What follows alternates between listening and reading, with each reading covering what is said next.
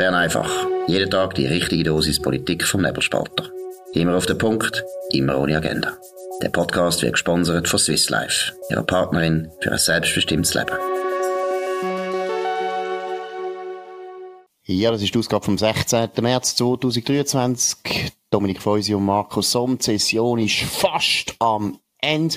Aber was natürlich viel mehr zu reden gibt als jede Session ist Credit Suisse. Credit Suisse muss gestützt werden von der Schweizerischen Nationalbank. Was sind die Einzelheiten? Ja, ist eine extreme Verschärfung von der Lage derzeit bei der Credit Suisse. Äh, gestern, vorgestern, geht der Aktienkurs zusammen. Grosse Verunsicherung bei den Investoren. Heute Morgen dann die Nachricht, ähm, dass Credit Suisse wirklich Hilfe braucht bei der Nationalbank.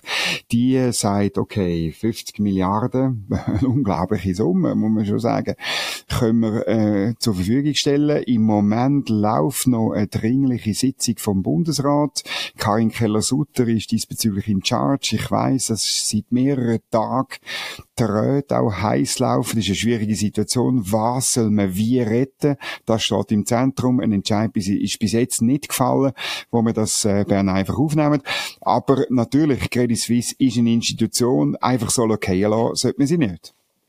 Genau, und ich glaube vor allem ein wichtiger Punkt ist einfach eine Bank, wo der Name Credit Suisse trägt die kann nicht zusammenbrechen, die darf nicht zusammenbrechen. Das wäre für den ganzen schweizerischen Finanzplatz eine unglaubliche Katastrophe. Das wäre dann also verrückter als Swissair, wo ja auch durchaus genau mit dem zu tun hat, dass eben Swissair geheissen hat und eigentlich die Leute das Gefühl hatten, die Schweiz ist am Untergehen. Jetzt bei der Credit Suisse finde ich, wir haben schon mal darüber geredet, aus meiner Sicht ist klar, eigentlich Zahlen sind gut, es ist gar nicht so, die haben gar nicht so wahnsinnige Probleme, wie die meisten Aktionäre jetzt gefühlt haben. Aber es hat sehr viel natürlich mit den Ereignissen zu tun in Amerika die, das ist wirklich interessant, oder? Die, die unglaubliche Verunsicherung in Amerika, wo die Leute wegen der Silicon Valley Bank, wo zusammengebrochen ist, noch ein paar andere Regionalbanken sind auch unter Druck gekommen. Joe Biden hat müssen an die Öffentlichkeit und, äh, sagen, dass er eben schaut, dass das wieder kommt, weil das ist, das ist nicht ein gutes Zeichen. Das heisst wirklich, der Präsident selber muss sich um die Sache kümmern. Kann durchaus sein, dass das noch Weiterungen hat und wie das halt heute ist, was in Amerika passiert, hat sowieso in allen Fragen, ob es wirtschaftlich, politisch, kulturell und so weiter, ist immer eine unglaubliche Auswirkung sofort auch auf Europa, selbst auf die Schweiz natürlich, weg der Medien, weg der Social Medien, aber natürlich auch weg der Investoren, ist ja klar. Das DS selber hat ja auch viele Investoren aus Amerika und ich glaube, Deshalb ist ja der Aktienkurs so massiv unter Druck und man kann es eigentlich nicht richtig erklären. Die Bank ist nicht so schlecht Weg, dass man jetzt müsste Angst haben, dass die Bank jetzt gerade zusammenbricht. Das Eigenkapital ist eigentlich völlig ausreichend. Und ich glaube, deshalb ist richtig gewesen, dass die Nationalbank das gemacht hat. Ist total richtig gewesen. Ist auch meiner Meinung nach, muss ich auch sagen, kann man wieder mal ein bisschen stolz sein auf die Schweiz, dass man das relativ schnell hat können entscheiden und auch mit der Spritze 50 Milliarden. Das ist auch eine Summe, die Vertrauen einflößt. Und man sieht es ja am Aktienkurs, der hat sich erholt. Ich glaube, das Wichtigste, was man jetzt muss machen bei der CS, ist ein bisschen besser kommunizieren vielleicht, ein bisschen aktiver kommunizieren, dass die Leute, dass die Märkte wieder das Gefühl bekommen, oh, das ist gar nicht so schlimm und hat mit Amerika gar nichts zu tun. Wir müssen nicht so Angst haben. Ja, hat mit Amerika nichts zu tun. Tatsache ist halt, dass Credit Suisse in der Schweiz eine hochprofitable Bank ist. In Amerika ein riesiges Loch von Geld, wo einfach Geld verschwindet. Das ähm, kommt auch zum Ausdruck in einem Interview, wo wir auf nebelspalter.ch haben, wo Maria Rahel Cano gemacht hat mit dem SVP-Nationalrat und Banker Thomas Matter. Der geht zu, er rege Credit Suisse Aktie gekauft. das macht man natürlich, wenn der Kurs im, im Keller ist, dann kannst du am meisten verdienen, finde ich großartig. Es zeigt auch, dass es Restvertrauen um ist und das finden wir natürlich gut. Ich muss einfach sehen, wahrscheinlich das Geschäft von der Credit Suisse in Amerika. Ähm, ich habe schon Leute gehört, die mir gesagt haben, ich bin nicht Experte auf dem Gebiet, das ist seit 50 Jahren ein Minusgeschäft. Und äh, ja, vielleicht muss man halt wieder zurückgehen zur biederen schweizerischen Bank, wo schweizerische Qualitäten hat, wo vielleicht sogar wieder schweizerische Kreditanstalt heißt, wo wieder Skikappelismet in weiß, rot, hellblau und SK drauf. Das ist die legendäre Bank, wo die Bank, wo das Land auch mitprägt hat äh, seit 150 Jahren und wo gut ist. Vielleicht müssen wir wieder back to the roots. Ich glaube 167 Jahre ist, wenn es mir recht ist. Ich habe jetzt okay. das Gründungsdatum nicht mehr genau im Kopf, aber ich weiß 167 Jahre deswegen, weil ich in einer amerikanischen Zeitung das gelesen habe. Und das zeigt ja auch, dass sogar die Amerikaner jetzt das beachtet haben, was mit der Credit Suisse läuft. Credit Suisse gehört immer noch zu, zu, einer, zu einer ganz exklusiven Gruppe von den 30 wichtigsten finanziellen ja, ja. Finanzinstitutionen auf der Welt. Und es ist eigentlich klar, dass ein Credit Suisse nicht kann fallen gelassen werden Die ist systemrelevant. Also von dem her muss man auch als Anleger nicht so wahnsinnig Angst haben. Das hat ja die Nationalbank jetzt deutlich gemacht. Äh, Dominik, ich glaube, wir haben keine Differenz, was Amerika betrifft, aber das ist genau, glaube ich, ein bisschen die Tragödie von der jetzigen Kommunikation von der Bank. Sie müssen das noch viel deutlicher machen, dass eigentlich die Bank von Amerika Abschied genommen hat. Die Strategie geht ganz eindeutig so in die Richtung. First Boston wird eine eigene Firma, hat nachher noch gewisse Verbindungen mit der CS, aber ist eindeutig nicht mehr das Gleiche, wie das jetzt oder der Fall war in den letzten paar Jahren. Also, die Lehre hat man gezogen, dass Amerika ein Massengrab war für sehr viele Schweizer Banken. Natürlich hat man da ab und zu sehr viel Geld verdient. Das ist ja der Grund, warum sie immer wieder gegangen sind und wie das Gefühl haben, das ist gut. Aber man kann eben auch wahnsinnig Geld verlieren. Das ist das Problem. Und wenn man an der Wall Street nicht einheimisch ist, wenn man nicht, wenn man eben Schweizer ist oder Franzose oder Engländer, dann geht das nicht. Man muss es mal betonen. Es gibt keine einzige europäische Bank, wo sich im Investmentbanking an der Wall Street hat können durchsetzen. Einfach keine einzige. Und deshalb wird auch Credit Suisse das nicht schaffen und hat es auch nicht geschafft. Und von dem her ist der Abschied von Amerika sehr wichtig. Der ist dringend und der kommt. Der ist eingeleitet und von dem her kann man mit grosser, grosser Ruhe wieder CS-Aktien kaufen. Ich würde das auch allen empfehlen, kaufen wieder CS-Aktien, weil äh, da kann man davon ausgehen, das geht schon, kommt schon gut. Jetzt zu einem anderen Thema, wo es eigentlich auch um Aktien geht, wo immer sinken und immer sinken. Und was sind das für Aktien, wo da immer sinken? Es sind die sinkenden Aktien von der europhilen Sache in der Schweiz. Alle die Leute, die immer noch das Gefühl haben, die Schweiz müsse in die EU ums Verrecken dort aufgehen, auf irgendeine Art, neues Rahmenabkommen, neue Beitritt und so weiter, die haben es hart. Zum Beispiel das tritt Epine, Rektorin von der Universität Fribourg, äh, ursprünglich Deutsche. Sie ist immer noch eine Deutsche und die haben auch ein, ein anderes Verhältnis zu der EU. Das ist vielleicht etwas, was sie sich noch nie überlegt hat. Um was geht's? Ja, aber gestern, wir haben darüber berichtet, ist der Maros Sefcovic an der Uni Fribourg gewesen, hat dort äh, einen Anspruch gehalten, relativ kurz. Also ich bin noch überrascht gewesen, eine Viertelstunde hat er geredet, dann eine sehr lange ähm, Questions and Answer Session, das war interessant gewesen. Ähm, dort hat es aber nur Fragen gehabt von Eurovilen. Eine Frage war so, ob er sich bewusst sei, dass ja das Verhandlungsergebnis am Schluss in der Schweiz vom Volk beurteilt wird. Er hat, äh, das ist sehr vielsagend zur Antwort gegeben, ja, ähm, wir Schweizer müssen uns bewusst sein, dass er vor 27 EU-Botschafter dann also das Verhandlungsergebnis müsse ähm, verteidigen und vor dem EU-Parlament, wo wir alle wissen, das ist das lächerlichste Parlament der Welt, weil es selber gar nichts kann anstoßen. Das hat es eigentlich noch gar nie in der Weltgeschichte gegeben. Ein Parlament, das nichts kann beschliessen, sondern nur auf Antrag von der EU-Kommission also das ist gestern gewesen. Heute dann jetzt das große Schaulaufen da in Bern. Äh, der Maros Sefcovic, der trifft sich mit den Sozialpartnern, er trifft sich mit den außenpolitischen Kommissionen. Mir hat heute äh, jemand gesagt, eingefädelt worden ist das vom EU-Botschafter in der Schweiz. Also man muss sich vorstellen, da der, der Griech, der da in, in, der Schweiz ist, der hat das, ähm, hat sozusagen der, der Außenpolitische Kommission mitteilt, äh, der Maros Sefcovic, sei in der Schweiz und darum will er jetzt mit der Außenpolitischen Kommission reden. Das sind aber alles inoffizielle Treffen, die unterstehen nicht am Amtsgeheimnis. Ähm, darum kann man gespannt sein, wie das äh, läuft. Auch noch eine lustige Bekennt also eine lustige Begebenheit heute im Vorzimmer. Äh, der Roger Köppel, Außenpolitiker, hat äh, gefragt, wie lang geht eigentlich das Treffen mit dem Herrn Sefcovic? Und dann haben mehrere Umstände gesagt, ja, es kommt darauf an, Roger, wie lang du redest. Gut, und der Herr Sefcovic, der kann ja auch lang reden, weil das ist, die Kommunisten reden immer lang. Fidel Castro hat da immer den Standard vorgegeben. Und der Maros Sefcovic ist, ist ein alter Kommunist, ist ein bisschen gemein, dass ich das sage.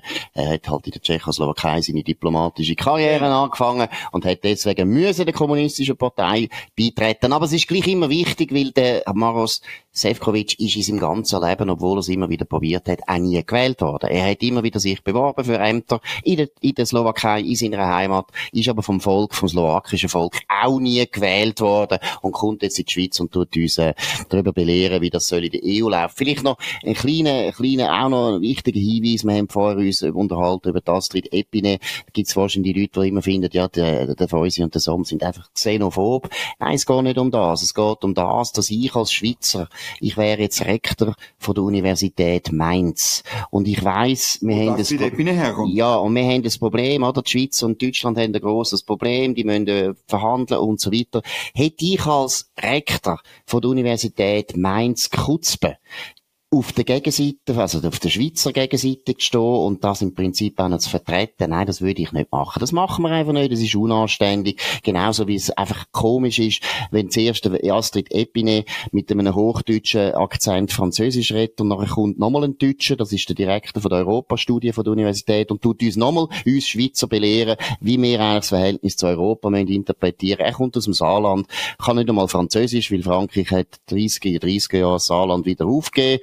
Vielleicht Leider. hätte er, ja, weiss nicht, aber vielleicht hätte er besser Französisch können, wenn die Franzosen geblieben wären. Auf jeden Fall redet er nachher in dieser zweisprachigen Universität Fribourg in welcher Sprache?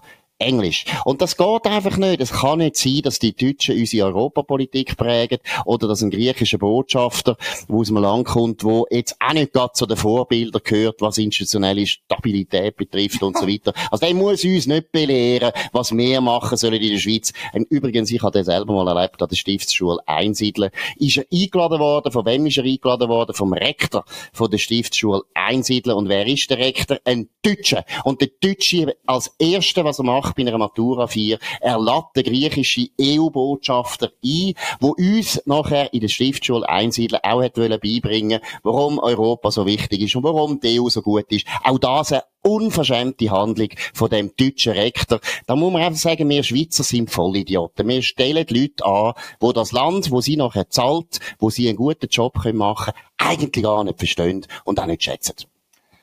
Vollidioten ist ein gutes äh, Stichwort. Wir müssen noch auf einen äh, parlamentarischen Vorstoß eingehen, der gestern leider ganz knapp abgelehnt worden ist. Vom Fabio Regazzi stammt die parlamentarische Initiative, die hat wollen, die Kosten von parlamentarischen Vorstößen ausweisen.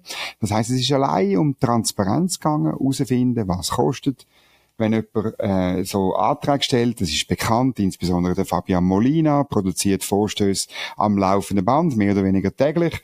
Und, ähm, aber der Vorstoß ist abgelehnt worden. Interessant ist, wer der Fabio, der, nicht der Fabio, Fabio Regazzi, nicht der Fabian Molina, viel zu nahe Namen, benannt, wer in Stich gelassen hat, äh, der vernünftige Vorstoß. Das ist insbesondere eine Partei vom Fabio Regazzi. Die ist nämlich, ähm, ähm, mehrheitlich der Meinung gewesen, nein, das ist ganz, ganz ein schlimmer Vorstoß, dass man da Transparenz schafft. Und ähm, auch bei der FDP, der Kurt Fluri ist auch dagegen gewesen. Er ist auch dafür, dass es intransparent ist. Sonst die FDP immerhin im Jahr. Aber dann lange es halt nicht. Also wenn, wenn dann nur die SVP, ähm, die FDP abzüglich Fluri und die, ähm, äh, die Minderheit bei der Mitte dafür ist, dann lange es halt nicht. Das Resultat war 98 zu 91. Genau, und das ist wirklich wieder der Klassiker. Wir haben es gestern ja besprochen, was den Atomausstieg, besser gesagt, das Atomverbot betrifft. Das ist auch wieder so gewesen, dass eigentlich ein Antrag von der SVP absolut bürgerlich ist, absolut vernünftig ist, wo man unbedingt jetzt muss machen. Man muss das Verbot unbedingt aufheben. Ich hätte auch eine grosse Mehrheit heute im Volk, wenn man die Umfragen ernst nimmt. Und die Bürgerlichen schaffen es nicht auf solche zentralen Themen. Und was heisst die Bürgerlichen? Das ist nicht die SVP, die da die Schuld Nein. war. Und die FDP jetzt auch nicht, sondern es ist einfach die Mitte, wo immer noch ihren Wähler sagt, wir sind eine bürgerliche Partei. Und wo ich einfach muss sagen, Wähler von der Mitte, tönen mal die Volksvertreter, die haben, genauer anschauen, was die eigentlich alles zusammenstimmen. Die stimmen grün, grün, liberal oder SP. Es ist eine Partei, die unglaublich davon lebt, dass sie mal eine konservative Partei war, aber von dem ist nicht mehr viel zu spüren. Das ist ein ein Missstand, den man unbedingt muss korrigieren muss. Wir kommen jetzt noch zum letzten Thema. Der Daniel Koch, der Mr. Corona, der Todes, der Todesengel am Anfang von dieser, von dieser Pandemie, hat ein bemerkenswertes Interview gegeben, unseren Kollegen vom Tagesanzeiger. Was hat er gesagt, Dominik? Ja, das ist interessant. Es ist genau drei Jahre her, seit der Bundesrat den sogenannten Lockdown verhängt hat. Am 16. März äh, hat er das gemacht und es ist, glaube ich, alle von uns wissen, wo sie denn gewesen sind. Der Daniel Koch weiß es auch. Er hat müssen vor die Medien treten. Ich erinnere mich sehr, sehr genau. Er, es ist wirklich plötzlich eine völlig neue Zeitrechnung gewesen. Drei Jahre später sagt er, ja, ähm, man hat das vor allem gemacht unter dem Druck vom Ausland. Das haben wir dort schon ähm, geahnt. Das ist dort schon auch ein bisschen in der Luft gelegen, dass man nicht anders könnte. Er sagt, es sei nicht unbedingt nötig gewesen, aber es wäre nicht anders gegangen. Er kritisiert insbesondere die Schliessung von den Schulen. Ähm, dass sie insbesondere von Frankreich ähm, der Druck gekommen, das zu machen. Und er kritisiert das Zweite auch.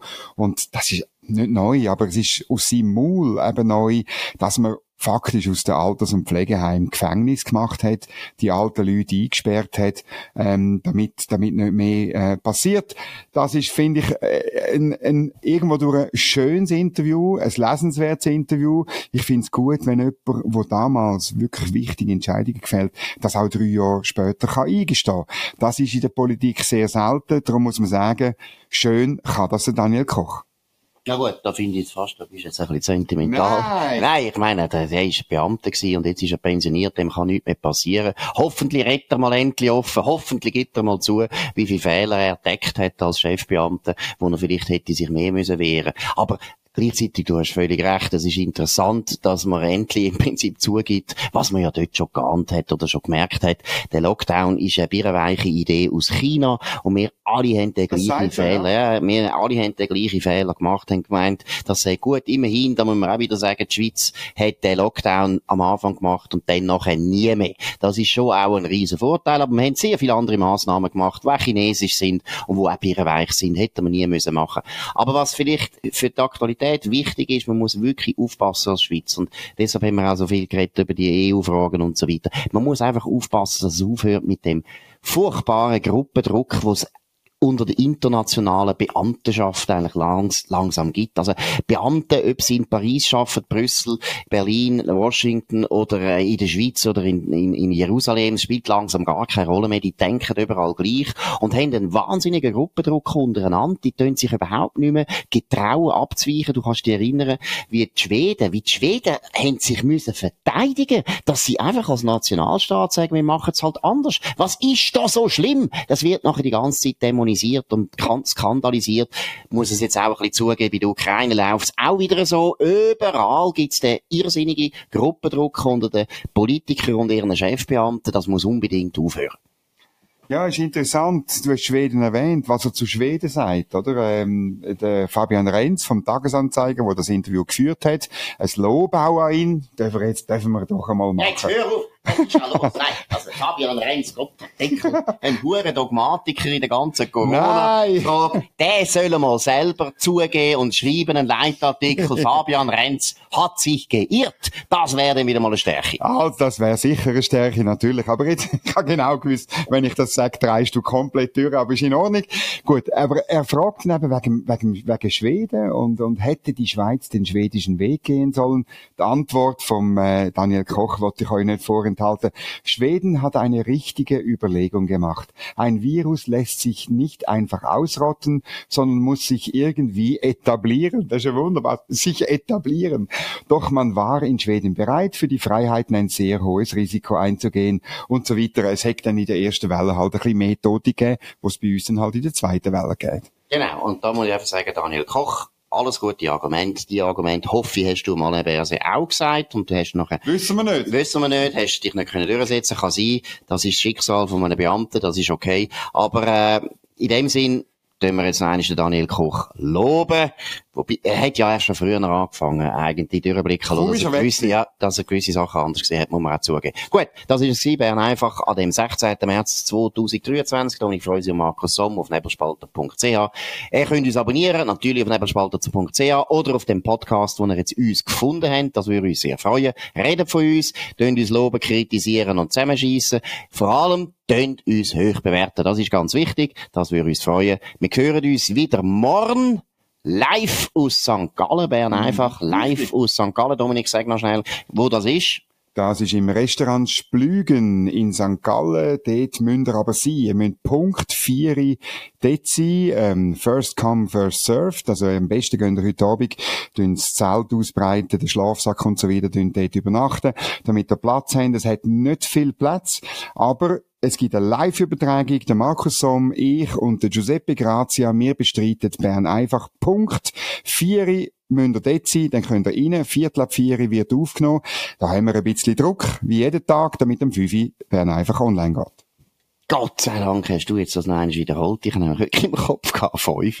Ich wäre am 5 auftaucht, ja, wo alles schon vorbei war. Ja gut, also am 4. ihr habt es gehört, Bern einfach aus St. Gallen live. Eine reformierte Hochburg, ja. muss man auch mal betonen. Eine reformierte Stadt. Und du machst Bern einfach mit zwei Katholiken, ja. Mann. Katastrophe. Gut, also, das ist es gewesen. Wir hören uns morgen wieder zur gleichen Zeit auf dem gleichen Kanal. Wir wünschen einen schönen Abend. Das war Bern einfach, immer auf den Punkt, immer ohne Agenda. Gesponsert von Swiss Life, ihrer Partnerin für ein selbstbestimmtes Leben.